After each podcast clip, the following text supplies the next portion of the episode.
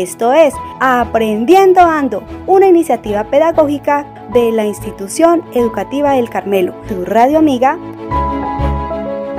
facilita aprendizaje en trayectoria, pues mejora lo aprendido y lo retiene en tu memoria. Desde la ciencia llegando a libros de historia, piensa cuánto tags neuronales se crean del porvenir. Es muy fácil predecir lo que te voy a. Muy buenas tardes, comunidad educativa del Carmelo. Les habla el rector Ángel Antonio Calderón Roa. El día de hoy queremos informar nuevamente a padres de familia y estudiantes que nuestro próximo viernes 26 de marzo estaremos terminando eh, nuestro primer periodo académico del año 2021 y por tanto los compromisos que existen eh, de entrega de trabajos de la guía número 1 y la guía número 2 con los profesores, entonces como fecha límite deben de entregar estos trabajos a cada uno de los docentes.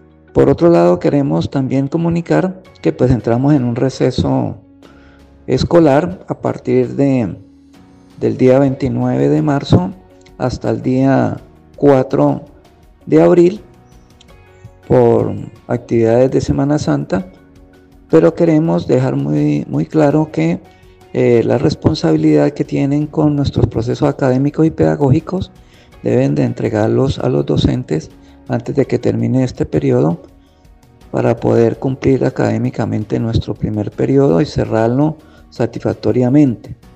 También queremos informar que a partir del día 5 de abril, si Dios quiere, estaremos nuevamente entregando la nueva guía, eh, la número 3, porque iniciamos nuestro segundo periodo el día 5 de abril hasta el 11 de junio.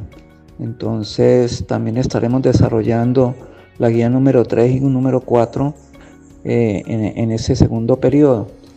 Entonces, mm, pues queremos nuevamente recordarle la responsabilidad que tenemos, tanto docentes, padres de familia y estudiantes, para poder cerrar satisfactoriamente este periodo.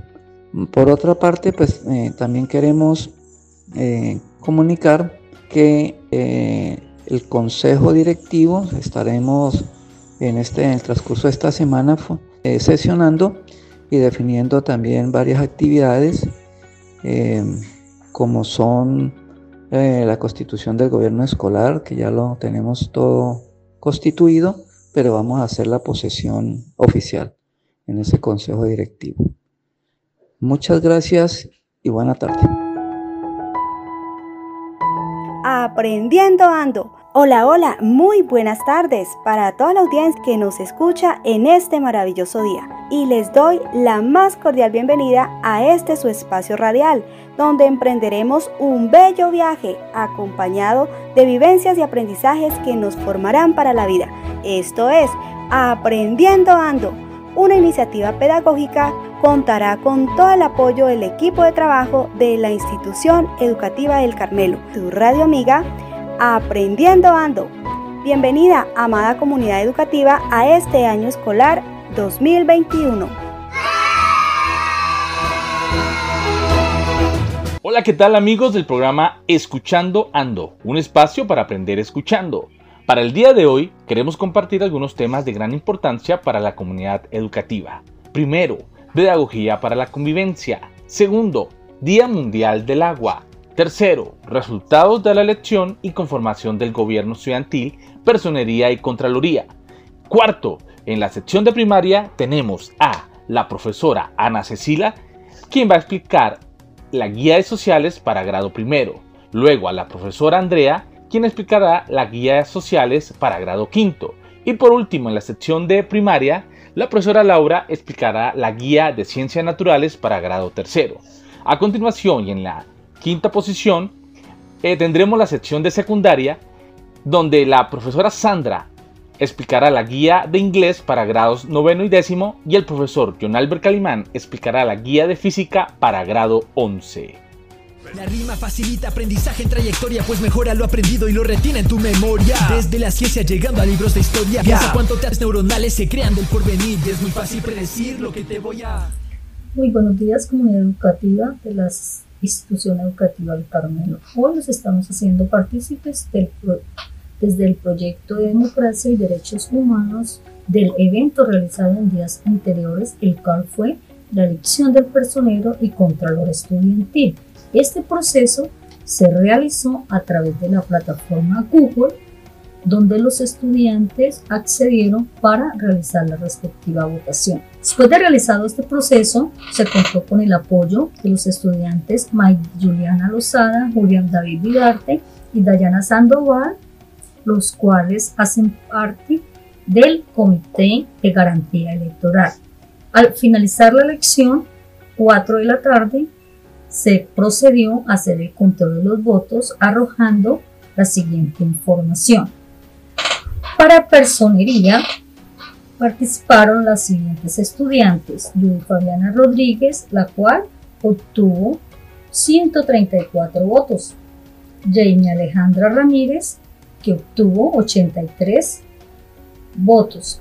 Mónica Muñoz, que obtuvo 188 votos. Votos en blanco 27 para un total de 432 votos, quedando como personera de nuestra institución la estudiante Mónica Muñoz, la cual obtuvo el mayor número de votos. Continuamos con el proceso de la elección del Contralor Estudiantil. Para ello participaron las estudiantes y el estudiante Evelyn Sánchez Medina, que obtuvo 218 votos, Santiago Liscano, que obtuvo 183 votos, votos en blanco 31, para un total de 432 votos. Es decir, que la candidata que obtuvo el mayor número de votos fue Evelyn Sánchez con 218 votos, quedando como Contralora Estudiantil. Para este cierre y concluir, es decir, que nuestra personera es, es Mónica Muñoz con 188 votos y la Contralora es Evelyn Sánchez con 218 votos.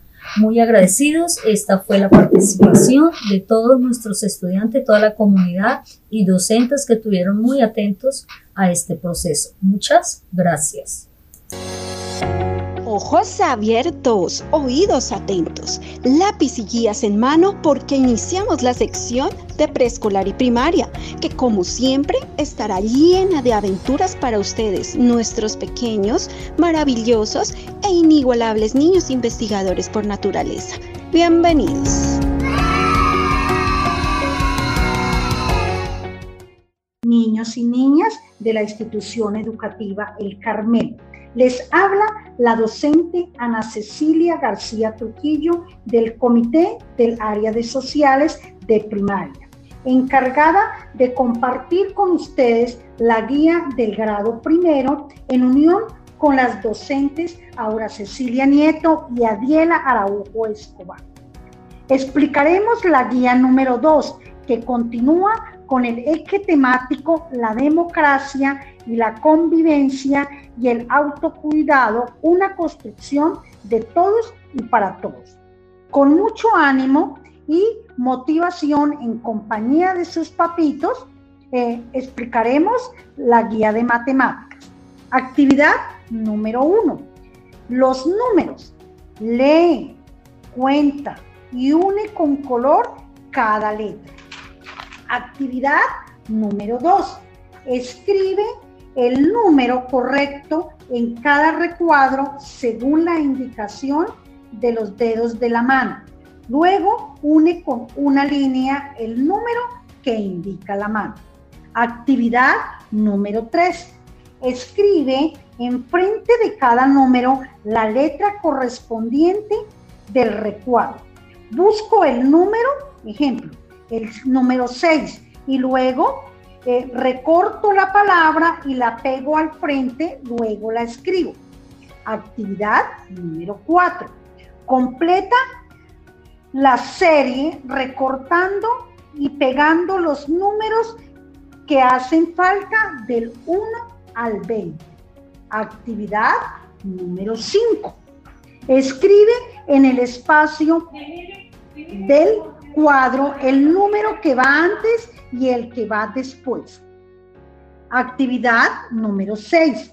Observa el ejemplo y escribe la secuencia de los números del 1 al 20. Muy bien. Actividad número 7. Aquí hablaremos de la suma y de la resta.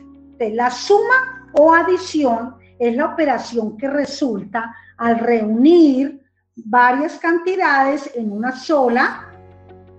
Los números que se suman se llaman sumandos y el resultado se llama suma o total. Para su notación se emplean entre los sumandos el signo de la cruz que se lee más. Ahora, para la resta o sustracción es una operación que consiste en sacar, recortar, empequeñecer, reducir o separar algo de un todo. Los términos de la resta se llaman minuendo, sustraendo y el resultado diferencia. Y el signo que utilizaremos es una rayita que se lee menos.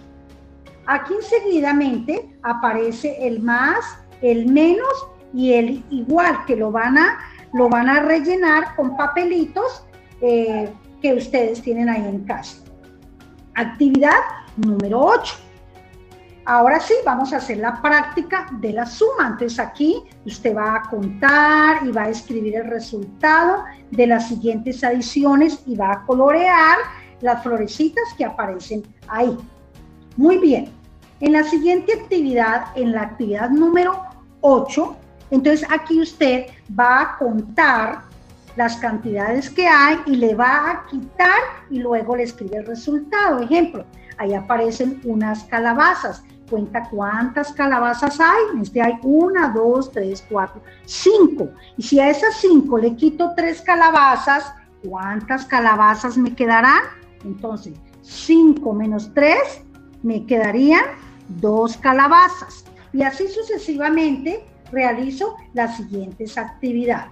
En la actividad número 9 también va a contar el número de bolitas que hay en el recuadro y le va a quitar y luego escribe el resultado y colorea las bolitas que hay ahí. Muy bien, seguimos con la actividad número 10. Aquí ya vamos a poner en práctica la suma y la resta. Va a completar y escribir el resultado que aparece ahí. Entonces, por ejemplo, aparecen, hay tres arañas y si llegan dos más, ¿cuántas arañas tengo? Pues tres más dos es igual a cinco. Y así sucesivamente vamos a seguir haciendo las actividades que aparecen ahí de acuerdo al, al signo que aparece. Bueno, seguimos. En la actividad número 11, aquí vamos a tener un conjunto de elementos y vamos a encerrar en un círculo el que no pertenece a ese elemento. Y vamos a colorearlo. Luego, en la siguiente actividad, usted va en cada casilla, ahí le hemos llamado intruso. Y lo vamos a buscar, lo vamos a encerrar y lo vamos a colorear, con, otros, con otros colores. ¿Listo? Seguimos. En la actividad número 12 dice, eh, aparecen unas frutas deliciosas. Vamos a nombrar cada una de esas frutas, les vamos a escribir el nombre de esas frutas en cada hilera y luego coloreo las dos frutas que son iguales. Muy bien. Muy bien, hasta aquí hemos llegado, hasta aquí hemos finalizado las actividades de matemáticas. Espero que les haya quedado claro y nos vemos en una próxima y en compañía de sus papitos, hacerles caso, cuidarse mucho y nos veremos muy pronto. Hasta luego, muchísimas gracias. Que el Señor los bendiga. La rima facilita aprendizaje en trayectoria, pues mejora lo aprendido y lo retiene en tu memoria. Desde la ciencia llegando a libros de historia, piensa cuánto tags neuronales se crean del porvenir. Es muy fácil predecir lo que te voy a. Buenas tardes, comunidad educativa El Carmelo. Reciban un cordial saludo de parte del comité del área de matemáticas. Le damos la bienvenida a la última semana del primer periodo. Quiero felicitarlos por su compromiso y responsabilidad durante este periodo académico. En esta semana trabajaremos los últimos temas de la segunda guía. Continuamos con el área de ciencias naturales, el ecosistema. Un ecosistema es un determinado conjunto de seres vivos, animales y plantas, que son afectados por los seres no vivos, como el suelo, el agua, el clima y la luz del sol. La ecología es la ciencia que estudia los ecosistemas. Tipos de ecosistemas. Tenemos los ecosistemas terrestres y los ecosistemas acuáticos. La presencia de seres vivos en ecosistemas terrestres depende de la cantidad de agua y de luz que haya en medio de la temperatura, ya que estos son elementos indispensables para la vida. Ecosistemas acuáticos. En las zonas superficiales donde llega mucha luz del sol, encontramos gran cantidad de seres vivos de especies muy variadas. Los ecosistemas acuáticos pueden ser de agua salada, mares y océanos o de agua dulce, ríos, lagos. Actividad 1. Colorea la imagen e identifica el ecosistema terrestre y acuático. En la imagen encuentra gran variedad de animales. Debes identificar cuáles son los acuáticos y cuáles son los terrestres. Factores bióticos y abióticos. Los factores bióticos son los seres vivos, los animales y las plantas. Y los factores abióticos son los que no tienen vida, el suelo, el agua, el clima y la luz del sol. Vas a completar el esquema de factores bióticos y abióticos.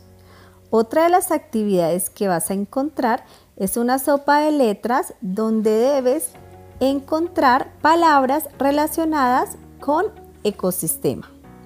Responde en la guía ¿qué es un ecosistema? y escribe las clases de ecosistemas. En tu cuaderno de ciencias naturales escriba dos ejemplos de factores bióticos y dos ejemplos de factores abióticos. Puedes dibujarlos o recortar y pegarlos. Felicitaciones, has terminado las actividades del área de ciencias naturales. Ética y valores. Durante todo este año aprenderemos a ser mejores personas practicando buenos valores en familia.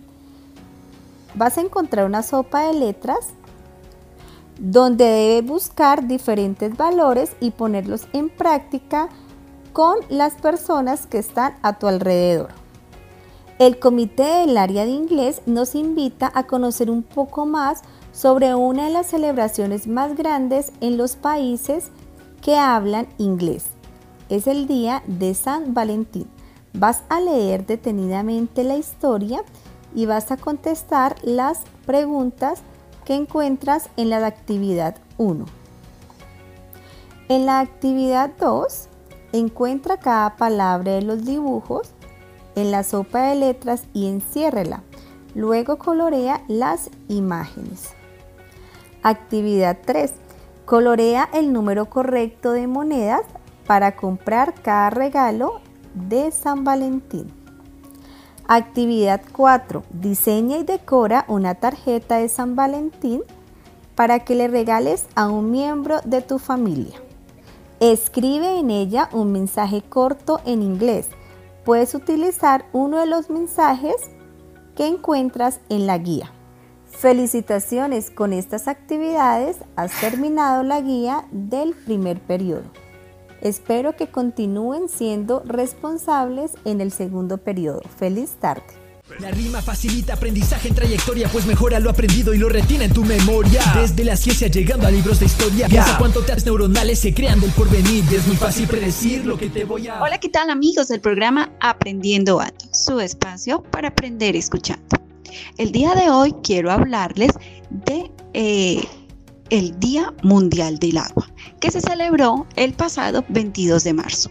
Yo soy Andrea Lozano Prada, docente del Comité de Ciencias Naturales de la institución educativa El Carmelo. Cada 22 de marzo es para recordar la relevancia del agua en el planeta Tierra, por ende en nuestras vidas. Para poder alcanzar el sexto objetivo del desarrollo sostenible, agua y saneamiento para todos, es fundamental poder observar y analizar la crisis mundial del agua que actualmente vivimos. Por esta razón, aunque el agua es muy importante para actividades sociales y económicas, aún muchas personas viven sin acceso al agua potable.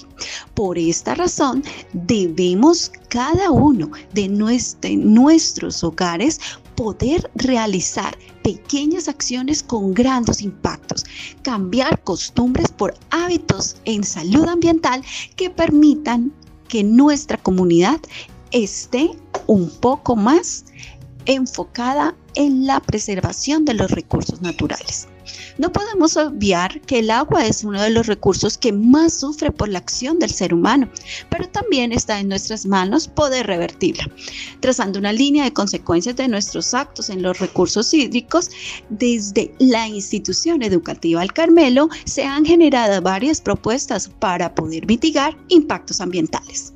En la sede Las Mercedes se lleva a cabo una hermosa experiencia significativa que trata acerca de la conservación y preservación de los afluentes hídricos cercanos a esta sede. También en la sede del Cerrito se hablan de em, aspectos ecoamigables para el sostenimiento de huertas caseras totalmente orgánicas. De esta manera podremos preservar nuestros recursos hídricos. Valoremos el agua. Esta es la invitación que toda la institución educativa El Carmelo les da a todos ustedes, hermosos e inteligentes oyentes del programa Aprendiendo Ando. Así podremos encontrar mejores soluciones que aseguren la conservación y la protección de tan importante recurso. Es un recurso sumamente amenazado por el crecimiento demográfico y la demanda constante en los sectores agrícola, industrial, y esto cada vez afecta más el cambio climático. ¿Cómo podemos valorar el agua? Lo primero que debemos hacer es tener pequeñas acciones que van a generar grandes cambios, cambiar costumbres por hábitos de salud ambiental que permitan proteger nuestro medio ambiente. Servicios que presta el agua. El agua potable, el saneamiento y los servicios de salud nos ayudan muchísimo en las tareas y en la eh, cotidianidad de nuestros hogares. También el agua nos ayuda en aspectos socioculturales, como por ejemplo cualidades recreativas. ¿Quién de ustedes no disfruta ir a un delicioso paseo de piscina o a un delicioso paseo de río? También hay resguardos indígenas que hacen rituales espirituales que permiten adorar al agua. También en nuestro departamento existen infraestructuras hidráulicas que permiten almacenar, tratar y sobre todo producir recursos económicos. Las fuentes de agua son recursos hídricos naturales en los ecosistemas que propenden a toda la comunidad una seguridad ambiental, un hermoso paisaje, pero aparte de eso una riqueza única e inigualable. La producción y actividad económica nos ayuda en la alimentación, nos ayuda en nuestros cultivos, nos da energía, industrias, fomenta el desarrollo de empresas y de empleo. El municipio de La Plata ha sido uno de los municipios que más ha intentado proteger este recurso. Queremos invitar a todos ustedes, oyentes del programa Aprendiendo Ando, a que cada uno genere una acción pequeña desde sus hogares para poder proteger y resguardar nuestra mayor riqueza, nuestra agua. Feliz tarde para todos. Aprendizaje en trayectoria, pues mejora lo aprendido y lo retiene en tu memoria. Desde la ciencia llegando a libros de historia. Piensa cuánto teatros neuronales se crean del porvenir. Es muy fácil predecir lo que te voy a. Hola, ¿qué tal amigos del programa Aprendiendo Ando? Su espacio para aprender escuchando. Hoy les habla la profe Andrea Lozano, quien les estará colaborando en la guía número 2 de grado quinto, bajo el eje temático la democracia, la convivencia y el autocuidado, una construcción de todos para todos. Estudiantes de grado quinto, alistemos guía Ciencias Naturales es el área que hoy trabajaremos. En la guía de ciencias naturales trabajaremos las clases de células, las uniones de células animales y vegetales y un espectacular sistema del cuerpo humano. Iniciemos. Dentro de la guía encontrarán la imagen de células epiteliales, glóbulo blanco, neuronas, células musculares, glóbulos rojos, células hepáticas, espermatozoides y células conjuntivas. Ustedes, mis hermosos estudiantes, tendrán que hacer unas eh, actividades que permitan diferenciar los tipos de célula que ustedes encuentran en la guía. Recuerden que las células son unidades que permiten que cada uno de los órganos funcionen eh, adecuadamente. Las células epiteliales se encuentran en todo el tejido epitelial, es decir, en nuestra piel. Los glóbulos blancos son los encargados de proteger nuestro cuerpo, algo así como las fuerzas militares o las fuerzas policiales en nuestros municipios. Las neuronas son las células más, más inteligentes que hay en nuestro sistema de nuestro cuerpo humano. Las neuronas propenden la actividad mm, cognitiva y nuestra eh, actividad motriz. Gracias a las neuronas podemos reaccionar a estímulos como la luz, como el calor, como el frío, como la emoción que nos da ver a nuestros padres, a nuestros seres amados.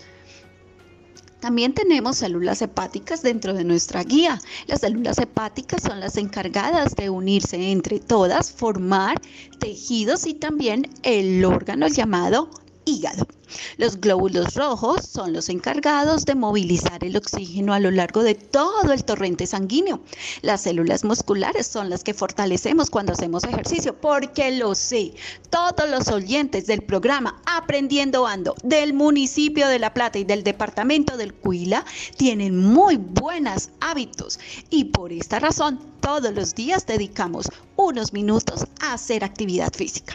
Las células conjuntivas también permiten que nuestros tejidos de movimiento como los cartílagos se mantengan muy hidratados y podamos tener movimientos de rodillas, mano, codo, hombros e incluso cuello. Los espermatozoides son células eh, diploides que se encargan de producir un nuevo ser vivo.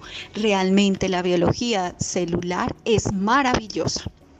Tendrán entonces ustedes, mis pequeños científicos de grado quinto, que digo yo pequeños científicos, mis grandotes científicos de grado quinto, colorear las células que se encuentran en blanco y negro y poder descifrar qué células son.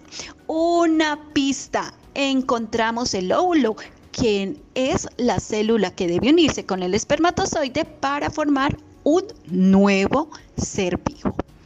Los tejidos vegetales. La mayoría de las plantas son pluricelulares. Las células con el mismo contenido genético este contenido se encuentra en el núcleo, se agrupan para poder realizar con mayor eficiencia trabajos vitales. Dentro de los tejidos vegetales encontramos el parénquima, el tejido conductor, el meristemo o tejido meristemático, tejido epidérmico y el suber. Dentro del tejido epidérmico encontramos los estomas. Los estomas se visualizan como pequeñas gotas y estas permiten eh, la salida de pequeñas gotas de agua. Son diminutas gotas de agua. Esto ocurre en las primeras horas del día, cuando está a punto de salir el sol. Dentro de la guía, ustedes, mis bellos científicos, tendrán que distinguir en las diferentes líneas cuáles son los cinco tipos de tejido vegetal en una imagen de una planta. Los tejidos vegetales, por su parte, a pesar de que las células que forman un organismo son muy diferentes en forma y función, se han clasificado tradicionalmente los tejidos en cuatro tipos fundamentales. Tejido epitelial, conectivos o conjuntivos, tejido muscular y tejido nervioso. Las células de los tejidos epiteliales son un conjunto de células estrechamente unidas que tapizan todas las superficies corporales. Ojo ahí, no solamente conforman el tejido de la piel, sino que también de los órganos internos y también se agrupan para formar glándulas. También tenemos el tejido conectivo conjuntivo, que son tejidos que se originan a partir de células y se forman la mayor parte de los tejidos del organismo, realizando funciones tan variadas como sostén, nutrición, reserva. La clasificación de estos tejidos pueden variar según los diferentes autores, pero en general, incluyendo los conectivos propiamente dichos, son el adiposo, cartilaginoso, óseo y sanguíneo. Debemos tener en cuenta que el tejido adiposo se ubica en nuestros brazos, antebrazos, piernas, parte abdominal delantera en nuestras nalgas. El tejido cartilaginoso ayuda a la unión de hueso con hueso y de esta manera no ser doloroso. El tejido óseo nos da eh, a nuestro cuerpo y permite que nos desplacemos y el tejido sanguíneo permite que el oxígeno viaje a través del torrente sanguíneo. También encontramos el tejido muscular formado por células que pueden contraerse, lo que permite el movimiento de los animales y de todas las partes de su cuerpo. Recuerden que nosotros, los seres humanos, pertenecemos al reino animal.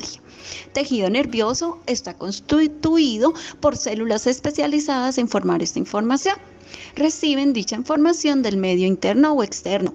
Así como les decía anteriormente, nosotros reaccionamos a estímulos como la luz, el sonido, los abrazos, el calor, el frío, esos son estímulos externos. Un estímulo interno, por ejemplo, es una mala digestión o el momento en que nuestro estómago indica que está cerca la visita al baño. También mm, la integran y producen una respuesta que envían unas células a otras. Y estas hacen que vayan a las células musculares para que nosotros, los seres humanos, podamos tener una reacción importante y necesaria para preservarnos.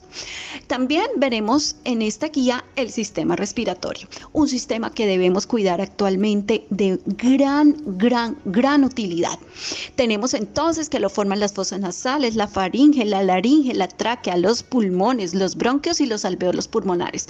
Todos muy importante. Recuerden que en la actualidad estamos pasando por el virus del COVID-19. Por lo tanto, vamos a eliminar el SARS-CoV-2 utilizando mascarillas y teniendo muy buenos hábitos de higiene con el sistema respiratorio. Un abrazo mis amores. En la próxima nos vemos. La rima facilita aprendizaje en trayectoria, pues mejora lo aprendido y lo retiene en tu memoria. Desde la ciencia llegando a libros de historia, piensa cuánto teatros neuronales se crean del porvenir. Es muy fácil predecir lo que te voy a... Pedagogía para la Convivencia. Desde el programa de orientación escolar, los invitamos a participar de la Pedagogía para la Convivencia. Debemos aprovechar este momento histórico, cuando están las familias reunidas en el hogar, para incrementar el bienestar y la psicología positiva en nuestra comunidad. La única forma de sentirse satisfecho es hacer un gran trabajo y eso solo es posible amando lo que hacen. Si aún no lo han encontrado, sigan buscando, no se detengan. Stephen Hoff Hola, amigos y amigas de la Institución Educativa del Carmelo. Bienvenidos al programa Pedagogía para la Convivencia. Yo soy Ruby. Y yo soy Rubén. Para el día de hoy conoceremos el protocolo de atención para situaciones de presunta violencia sexual. Rubí, ¿y qué se entiende por violencia sexual contra niños, niñas y adolescentes? Es todo acto o comportamiento de tipo sexual ejercido sobre un niño, niña o adolescente utilizando la fuerza o cualquier forma de coerción física, psicológica o emocional, aprovechando las condiciones de indefensión, de desigualdad y las relaciones de poder existentes entre víctima y agresor. Entiendo, Rubí, pero si un miembro de la comunidad educativa tiene conocimiento sobre un indicio de violencia o abuso sexual contra niños, niñas y adolescentes, este se deberá reportar ante las autoridades administrativas y judiciales competentes? Claro que sí, Rubén. Se deberá brindar atención inmediata y los elementos para la identificación de este tipo de situaciones, Para ello, se revisarán algunas definiciones que aporta la Guía 49 del Ministerio de Educación Nacional. Rubí, ¿cuáles son las señales o indicios por presunta violencia sexual contra niños, niñas y adolescentes? Actitudes de sometimiento, síntomas depresivos, llanto sin razón, conducta suicida, aislamiento, temor excesivo al contacto físico, conducta erótica o hipersexualizada inapropiada, conocimiento, expresiones corporales y lenguaje sexual propios de un adulto, juegos sexuales inadecuados con niños o entre pares, con juguetes o con sus propios cuerpos o conductas sexuales agresivas hacia terceros. Además, pueden presentar dificultades para caminar o sentarse, marcas en el cuerpo como rasguños, moretones, pellizcos, mordeduras y cortaduras, cambio en sus hábitos alimenticios, bajo rendimiento académico, dificultades para concentrarse en la escuela, falta de participación en actividades sociales y escolares, permanencia prolongada en la escuela y temor a estar cerca de familiares o personas conocidas. En todo caso, Rubén, las personas que pertenecen al establecimiento educativo serán las responsables del manejo de la situación y la activación del protocolo de atención integral para niños, niñas y adolescentes. Sobre el manejo de este tipo de situaciones es importante considerar lo siguiente. Primero, indicar a quien informa la situación de presunta violencia sexual sobre la necesidad de mantener la confidencialidad de los datos del niño, niña y adolescente. Segundo, los terceros que reporten presuntos casos de violencia sexual no están obligados a dejar sus datos. En caso de hacerlo, la información será manejada de manera confidencial y esto se hará explícito al contacto o conversación con las personas que refieran la situación. Tercero, cualquier miembro de la comunidad educativa que tenga conocimiento del caso reportado como presunta violencia sexual debe abstenerse de dar información o hacer comentarios sobre la situación del niño, niña, adolescente con otras personas o con miembros de la comunidad educativa, salvo en los casos que sea requerido por las autoridades competentes para la resolución del caso. Cuarto, ante cualquier tipo de reporte no se debe minimizar o restar importancia a la información que se entrega por parte del niño, niña o adolescente o un tercero. Y quinto, realizar actividades de sensibilización a la comunidad educativa sobre la importancia de reportar de manera oportuna las presuntas situaciones de violencia sexual al psicoorientador, rector o la persona que éste delegue. Rubí, ¿qué debemos hacer ante estas situaciones?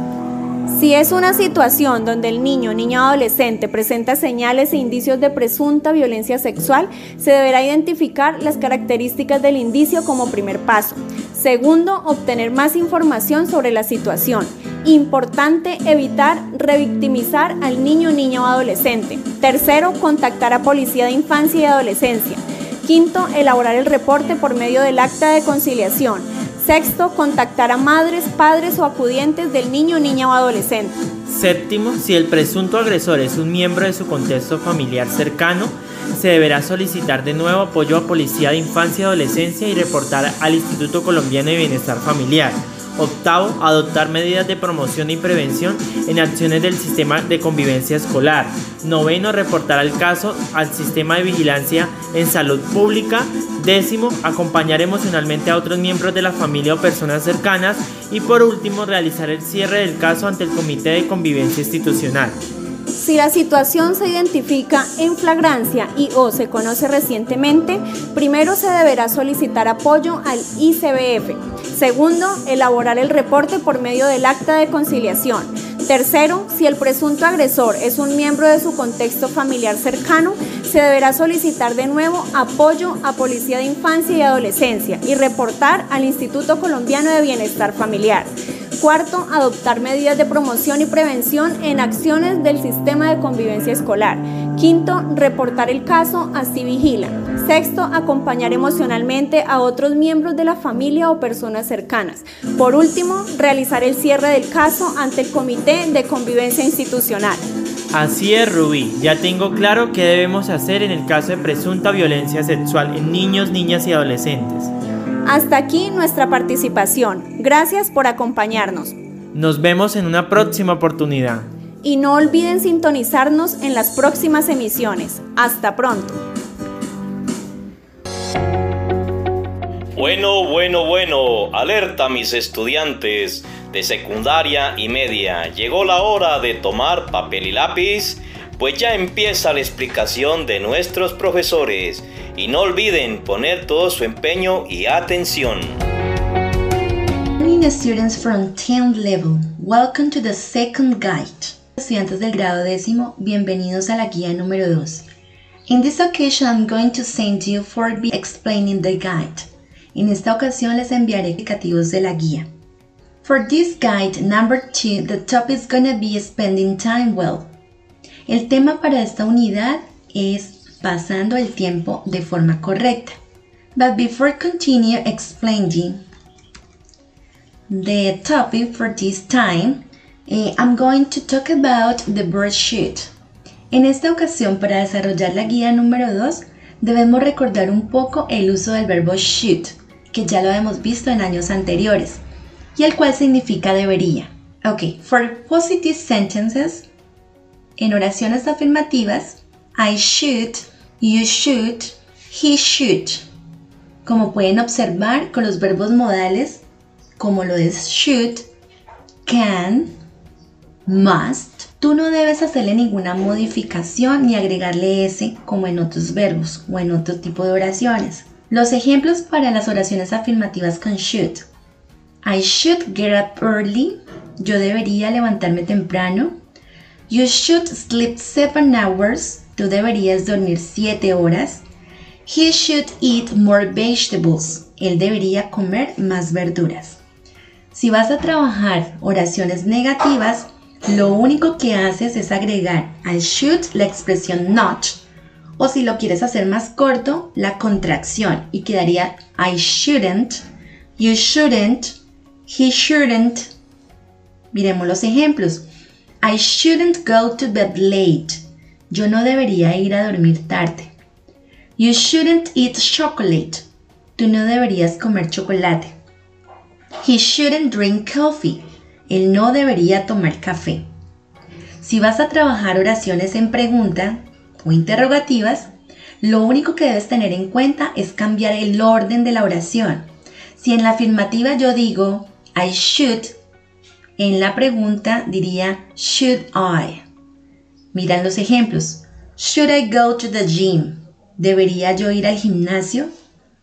Should you drink more water? ¿Deberías tomar más agua? Should he do sports? ¿Deberías hacer deporte? Okay, we are going to practice some exercises. Should and shouldn't. Uh, should and shouldn't is for asking for and giving advice.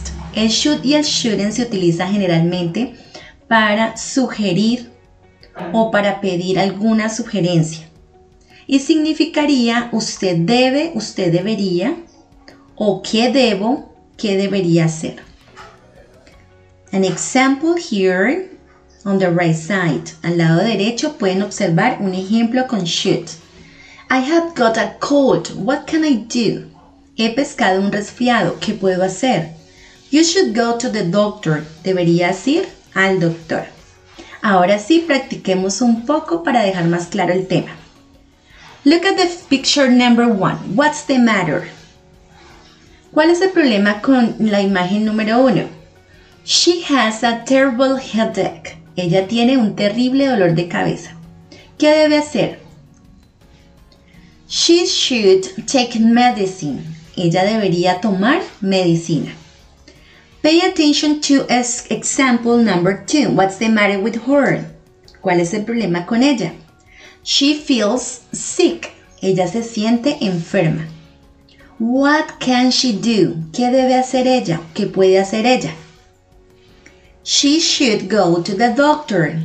She should go to the doctor. Ella debe ir o ella debería ir al doctor. Finally, we have exercise number four. What's the matter with him? ¿Cuál es el problema con él? He shouldn't or he should not smoke. It is dangerous. He shouldn't smoke. It is dangerous. Hasta aquí la explicación del tema de la guía número 2. En el video número 2 les estaré enviando cómo resolver el ejercicio primero de la guía. Bye bye. La rima facilita aprendizaje en trayectoria, pues mejora lo aprendido y lo retiene en tu memoria. Desde la ciencia llegando a libros de historia, piensa cuánto tags neuronales se crean del porvenir. Y es muy fácil predecir lo que te voy a. Good morning, the students for 9 level. Welcome to English class. In this occasion, I'm going to explain you guide number 2. Buenos días, estudiantes del grado noveno. Bienvenidos a una nueva explicación de la guía número 2. En esta ocasión hablaremos eh, un tema bien importante y es My Beautiful Family, mi hermosa familia. But before explaining each point, we are going to speak about some important topics for the English. Pero antes de empezar con la explicación de cada punto, hablaremos acerca de un tema importante. Cuando hablamos de la familia, debemos tocar el tema del posesivo sajón, en English Saxon Possessive. En el posesivo sajón, ustedes van a observar una coma y una S. Este posesivo se forma agregando una coma que recibe el nombre de apóstrofo y seguido de una letra S. A continuación observarán un ejemplo. Cuando yo quiero hablar de la tía de John, coloco la persona que posee el objeto a la otra persona. En este caso es John. ¿Y de quién estamos hablando? De la tía. Entonces, John seguido del apóstrofo, es decir, la coma, y la letra S e inmediatamente escribo tía, que en inglés sería aunt, y quedaría John's aunt, en Spanish, tía de John. Generalmente la traducción en el posesivo sajón se hace de derecha a izquierda, como lo pueden observar en el anterior ejemplo. Miremos algunos otros ejemplos y usos del posesivo sajón.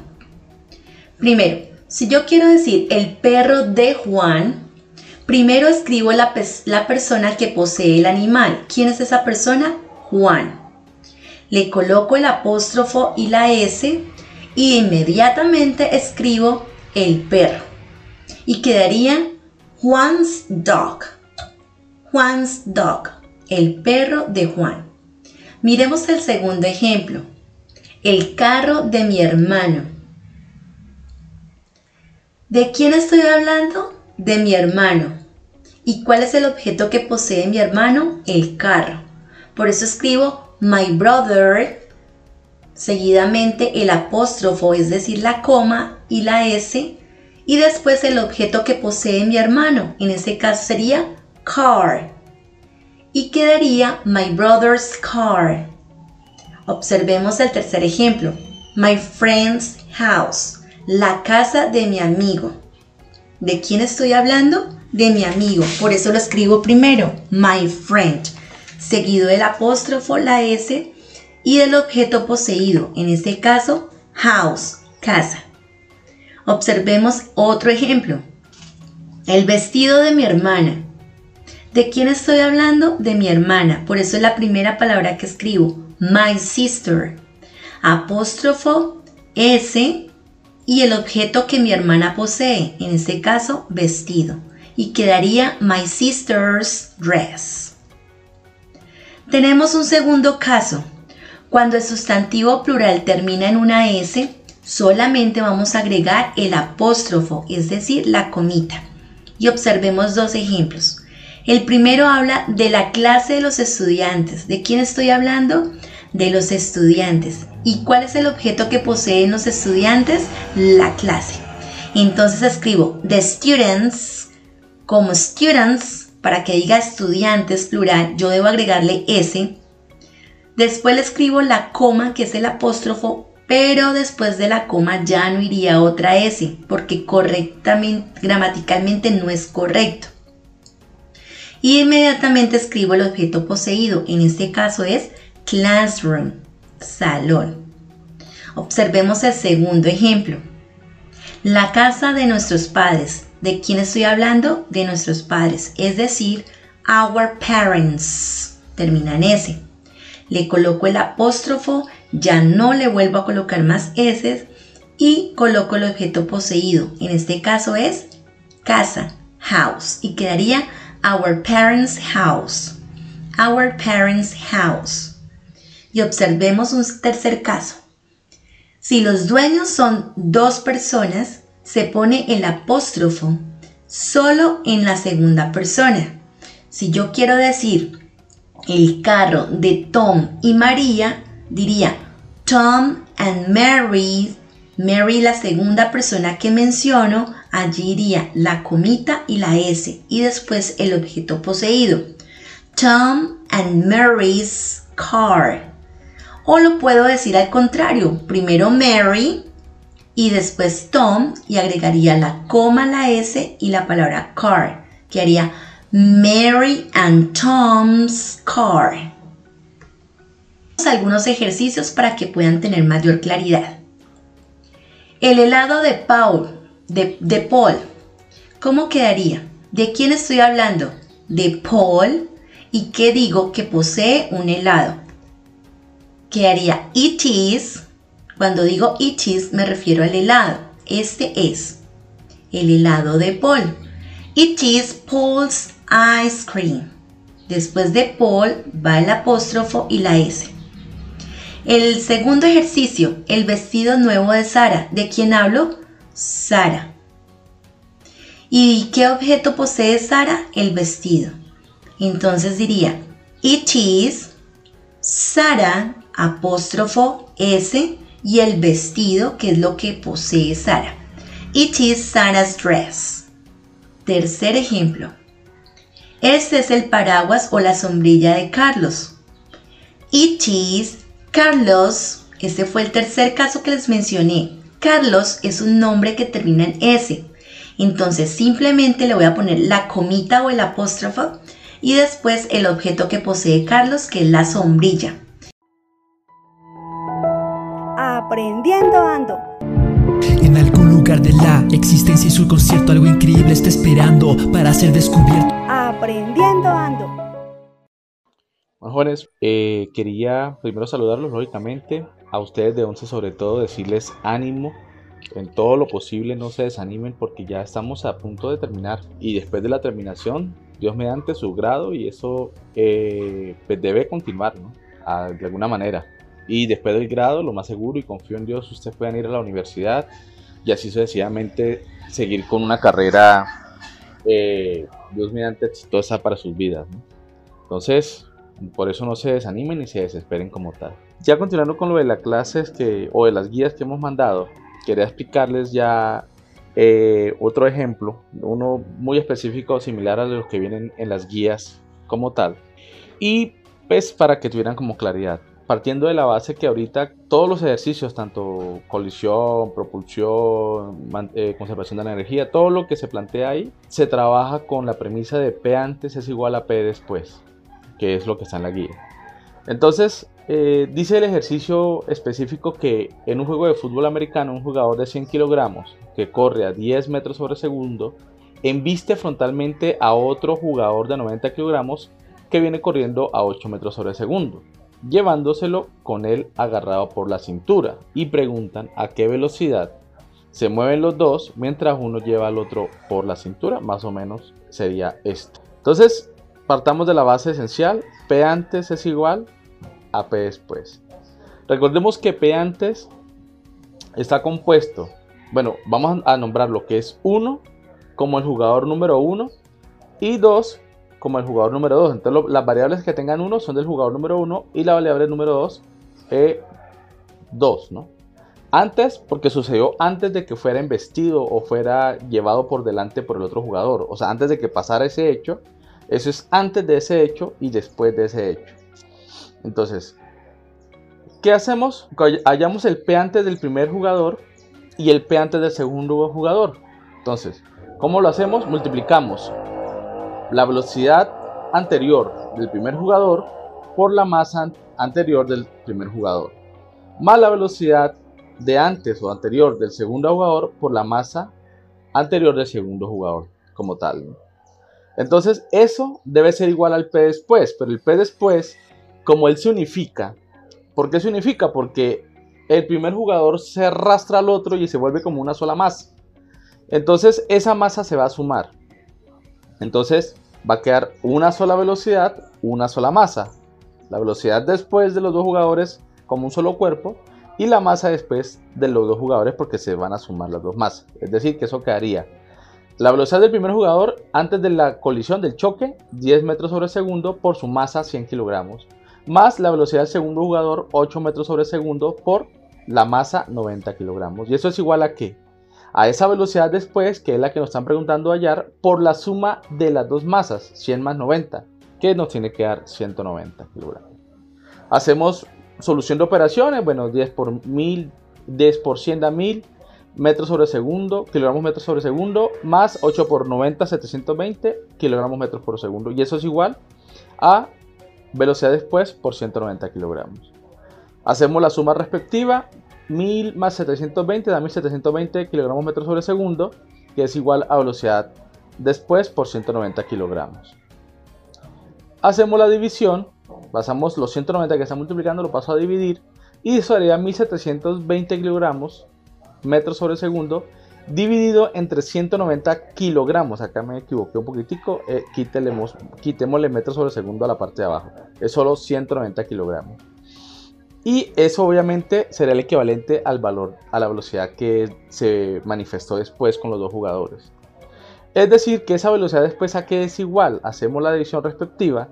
Y 1720 dividido entre 90. Cancelamos kilogramos y me quedaría solo metros sobre segundo, que haría 9,05 metros sobre segundo, que sería la velocidad después de los dos jugadores. Es decir, sería la velocidad que llevaría el jugador después de haber chocado con el otro y haberlo arrastrado. Él lo arrastró con una velocidad de 9,05 metros sobre segundo, básicamente.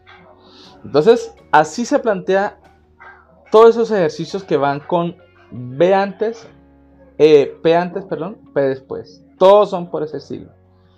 Obviamente hay que echarle lógica, cambiar los datos, moverlos, despejar, bueno, todo eso que se hace en la matemática y que en la física también se aplica, obviamente, ¿no? Porque eh, esa es su base también. Entonces, chicos, ahí les dejo el ejemplo. Cualquier cosa, de todas maneras, estaré mandando que esté muy bien y que Dios los bendiga. Aprendiendo ando. En algún lugar de la existencia y su concierto algo increíble está esperando para ser descubierto. Aprendiendo ando.